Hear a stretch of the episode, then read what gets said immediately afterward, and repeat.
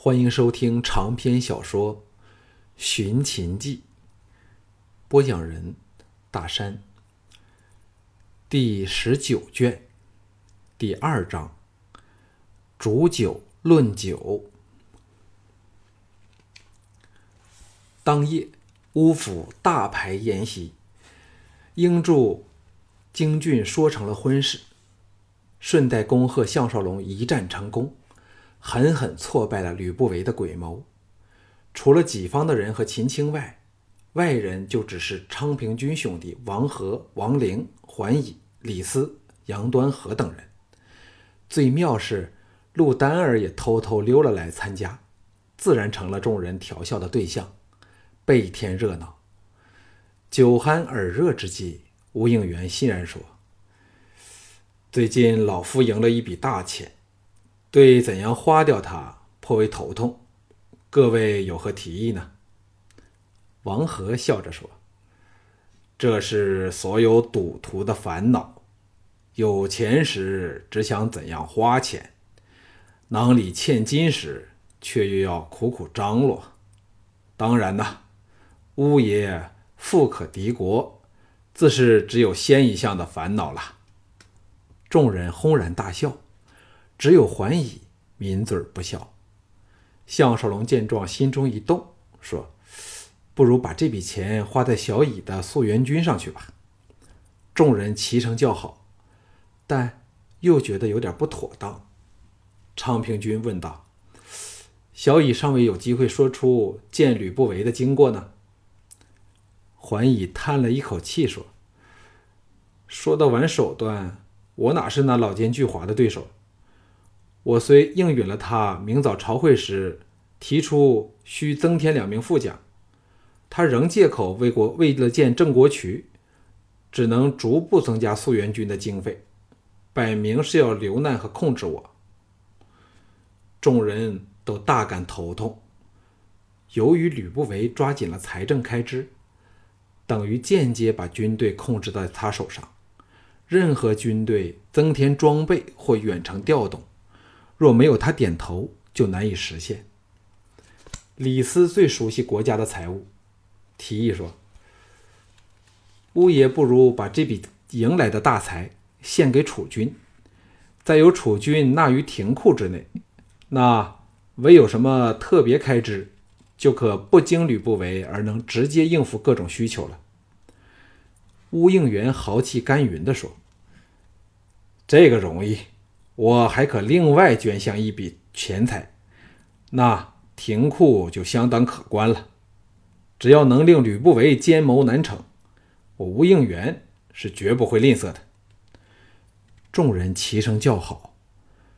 再商量了一会儿形势的细节，兴高采烈时，王和叹了一口气说：“我王和一生只佩服三个人，就是白起。”廉颇和李牧，白起狠辣奇诡，廉颇稳重深沉。但如说到用兵如神、高深难测者，仍以李牧为首。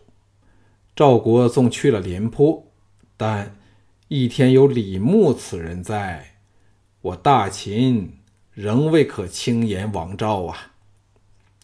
王陵祈祷。今晚宴，人人兴高采烈。老何，你为何忽然生出如许的感慨呀？王和在众人好奇的目光中苦笑说：“因为我刚收到由魏国传来的消息，安陵王病倒了，故联想到廉颇也必时日无多，才心生感触啊。”京俊不解地说：“听说安陵王一直不肯启用廉颇，如果他去世，对廉颇该是有利无害才对呀？为何他反变为时日无多呢？”陶方也哑然说：“廉颇现在正寄居在信陵君府内，显然与无忌公子关系密切。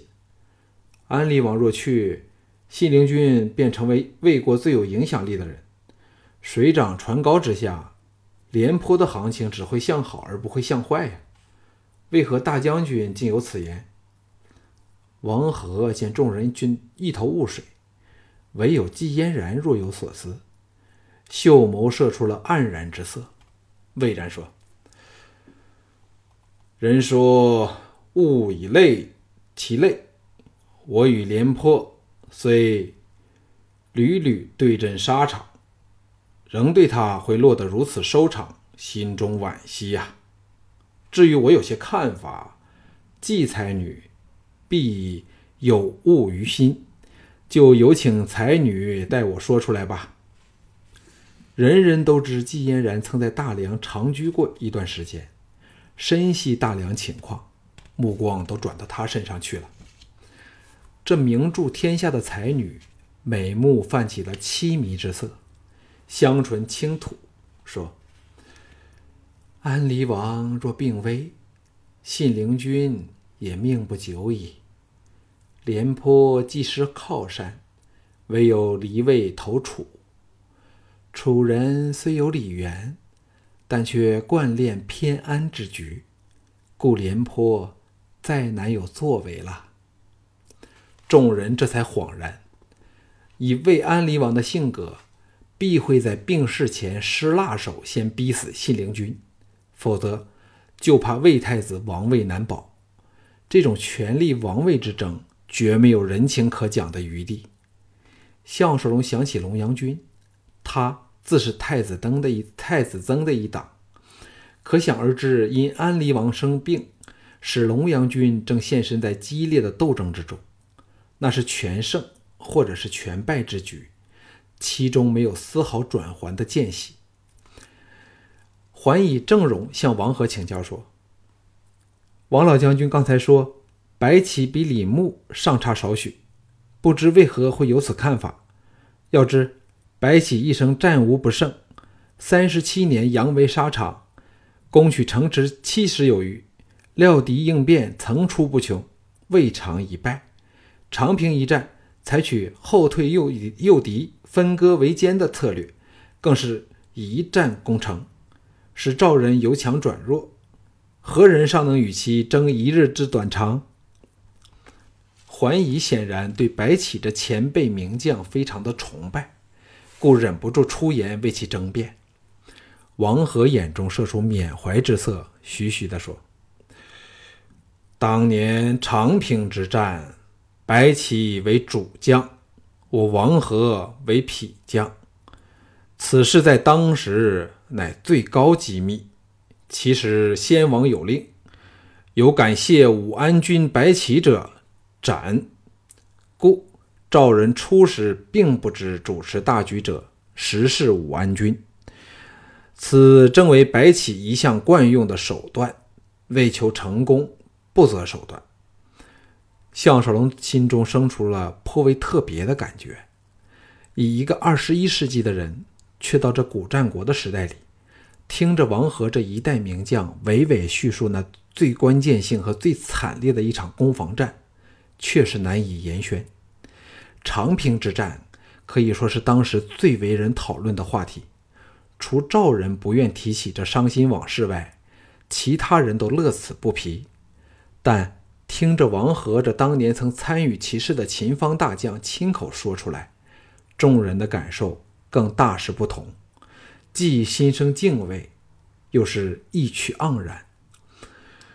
王和叹道。廉颇却是老而弥坚，知道我强他弱，稍一失利，力采筑垒固守，疲惫我军的战略。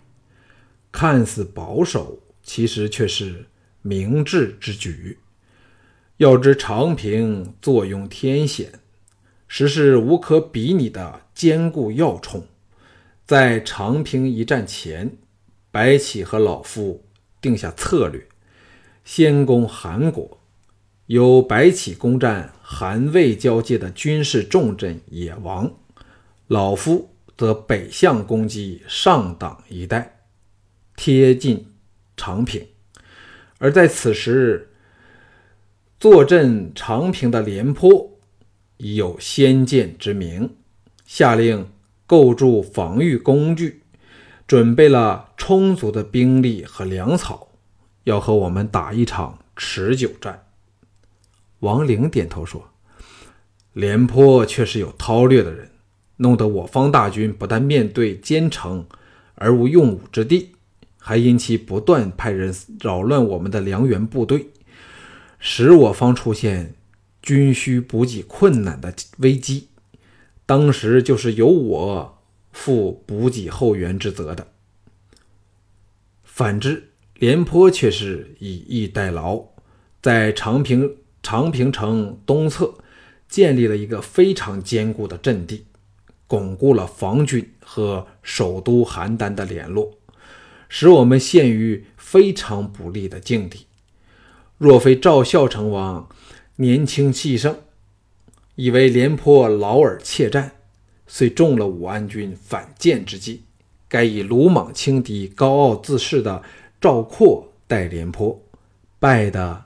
可能就是我们了，所以长平之胜败因在于孝成王阵前换将的错招，武安君的运筹帷幄只属次要。王和解释说：“老夫对白大将军也非常钦佩，但有明主，实有明臣。当年先王一开始便破格重用白起。”由左庶长起，隔两年已升为大良造，而武安君也没有令先王失望。领军的第二年，便在伊阙之战中，以他名震天下的铁骑冲锋军，凭不到三分之一的兵力，一举攻破韩魏二十四万联军，虏获其帅公孙喜，使魏国四方五镇全部沦陷。接着一年，更连续攻占魏人旧都安邑和附近六十一座城池。至此，本是最强大的魏国，只落得苟延残喘的份儿了。昌文君双目射出崇敬之色，叹道：“如此功业，世所罕罕见，为何仍及不上李牧呢？”王和摇头苦笑说。武安君之所以能有史无前例的战果，皆因手段之残酷，也是史无前例。每次战胜，必尽屠对方降军，以削弱对方的实力。这虽是最厉害的方法，但却非他人所能办得到，且有伤天和。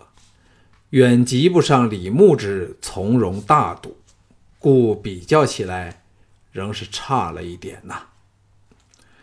众人这才明白，为何在王和心中，白起仍然比不上李牧，而李牧能使敌方大将折服，也可知他是如何厉害了。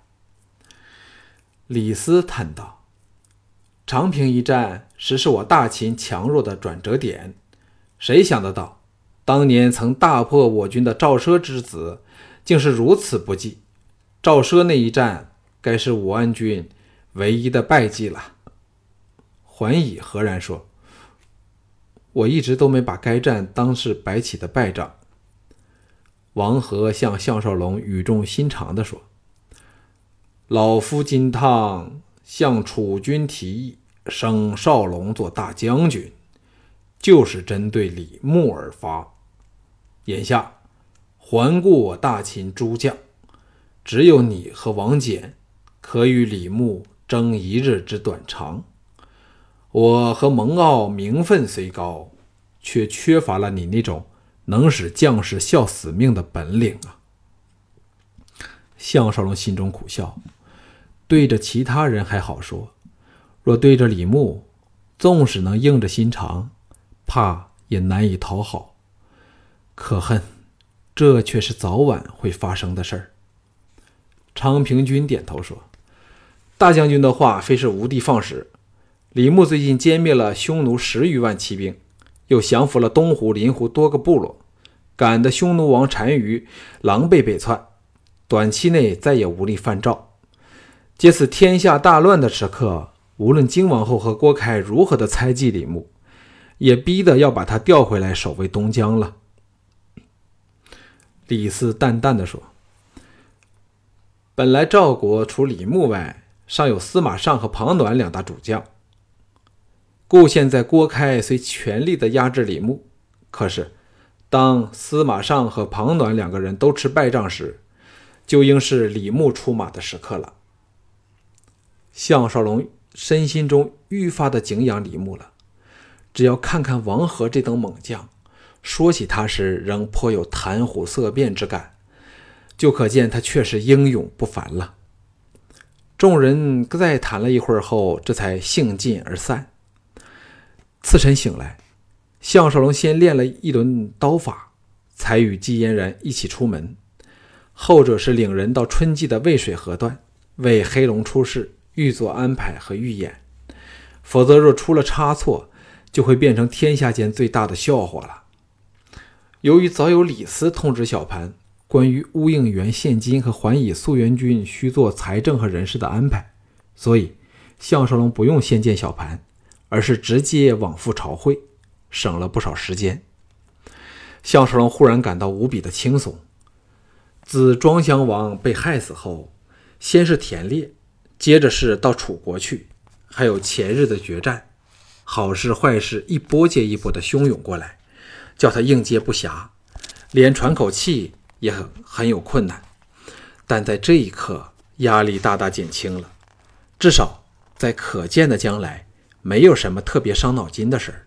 自己也算可怜呐。除了初到贵境时和美残娘一起过的那段日子，他从没有真正全心全意去享受过在这古时代里自己那奇异的生活。正胡思乱想时，后方蹄声骤响，项少龙和十八铁卫同时回头望去，原来是嫪毐来了，后面还跟着韩杰、令旗两个人和大群前后开道的亲随。只论气派，项少龙的确称呼其后。嫪毐转瞬来到他身旁，笑着说：“项大人昨晚设宴欢饮，为何竟漏了小弟呢？”项少龙大感尴尬，借着与韩杰和令旗打招呼，争取到少许的缓冲时间，匆匆间想好了答案，微笑说：“那算什么宴会呀？只是昌平君临时要为我搞个祝捷宴，还把两位大将军斯拉夫般的拉了来，吃的却是由我提供的酒菜，占尽了便宜。所以老大人物要怪我呀，要怪就怪左相那个小子吧。”韩嫪毐、韩杰、令旗和其他人听他说的有趣，都大声哄笑起来，气氛至少在表面上融洽了很多。嫪毐停不了笑的喘着气说：“项大人的词风可能比得上苏秦和张仪，叫小弟再难行问罪之事。